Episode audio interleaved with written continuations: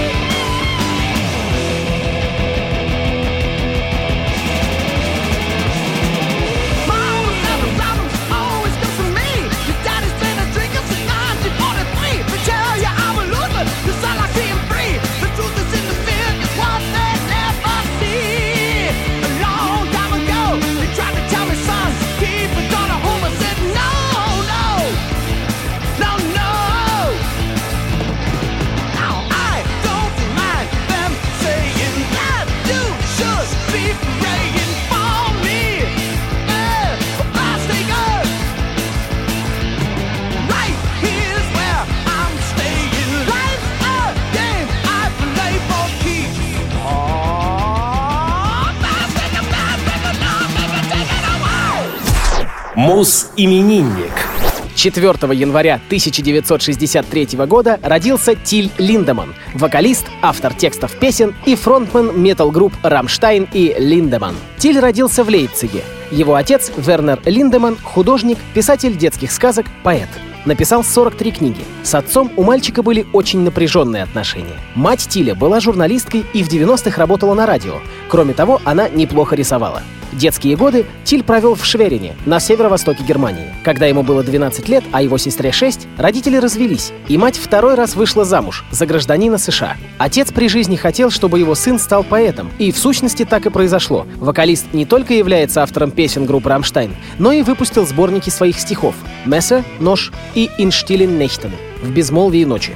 Проведя половину детства в деревне Вендиш-Рамбов, Тиль, естественно, не мог не освоить многие типично сельские профессии. Его рабоче-крестьянская карьера началась задолго до спортивной с изучения столярного дела. Впоследствии он освоил специальности плотника и корзинщика. С юных лет Тиль увлекался спортом, в частности, занимался плаванием. В 10 он поступил в спортивную школу, готовящую резерв для сборной ГДР, и блестяще закончил ее в 1980 году. В 1978 он был членом сборной ГДР на чемпионате Европы по плаванию среди юниоров. Он должен был выступать на Олимпиаде 80 в Москве, но ему это не удалось. Его карьера пловца закончилась вскоре после травмы мышц живота во время тренировки и неприятного скандала, имевшего место во время пребывания сборной в Италии. Однажды друг Линдемана Рихард Круспе предложил ему петь в новой группе, которую давно мечтал создать. От предложения Тиль не отказался. Так он стал фронтменом новосозданной группы «Рамштайн». И тут-то все закрутилось. «Рамштайн» стали одной из самых популярных рок-групп в мире. В конце сентября 2011-го Тиль снялся в клипе группы Knorkator «Du nich». 4 января 2015 совместно со шведским продюсером и музыкантом Петером Тэгтгреном Линдеман создал музыкальный проект, названный по фамилии певца — Линдеман. Музыкант разведен, у него две дочери — Нелли и Мария Луиза. В 2007 Нелли родила Тилю внука, Фрица Фиделя. С днем рождения, Тиль Линдеман! У нас в эфире, как и в одном из прошлых выпусков, «Рамштайн» — «Feuer frei». Schmerzen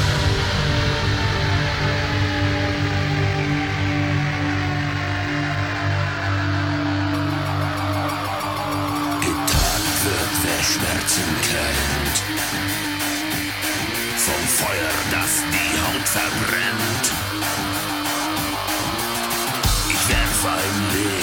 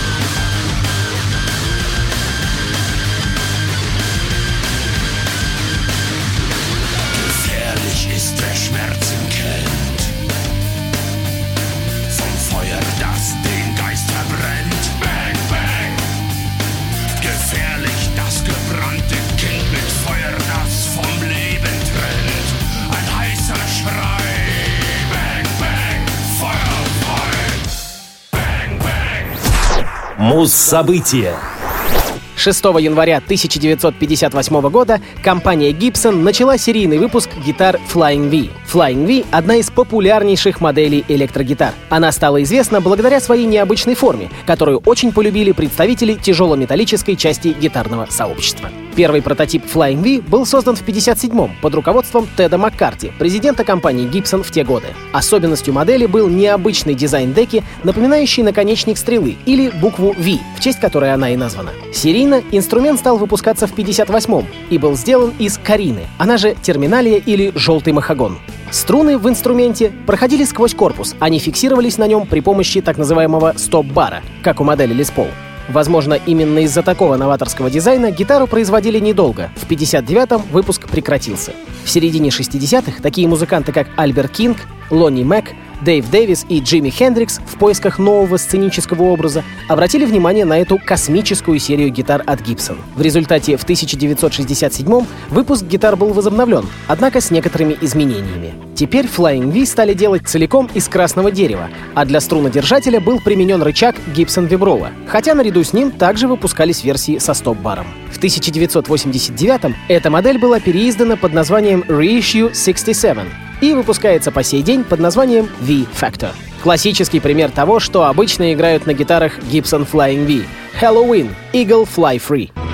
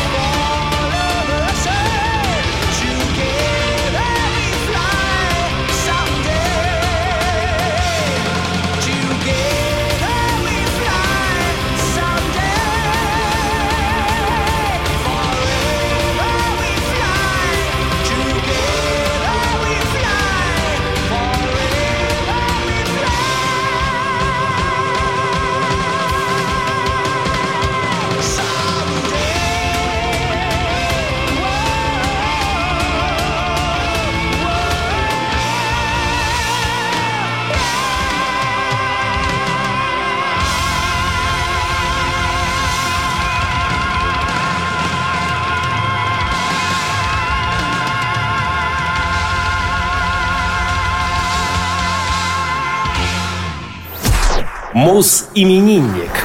14 января 1966 года родился Зак Уайлд, он же Джеффри Филипп Уайланд.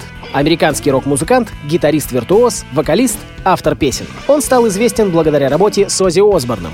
Позже основал свой собственный коллектив Black Label Society, в котором играет и поныне. Когда родители отдали восьмилетнего Зака в музыкальную школу, никакой радости он не испытывал и вскоре бросил учебу. К серьезным занятиям музыкой он вернулся уже подростком, по своей собственной инициативе. Его основным инструментом стала гитара, а духовными учителями — рок-команды с более или менее тяжелым звучанием — ACDC, Motorhead, Judas Priest, Led Zeppelin, Black Sabbath. Вносить и свою лепту в современный тяжелый металл Зак начал в рядах своей первой группы Stonehenge, которую собрал в 1984 -м.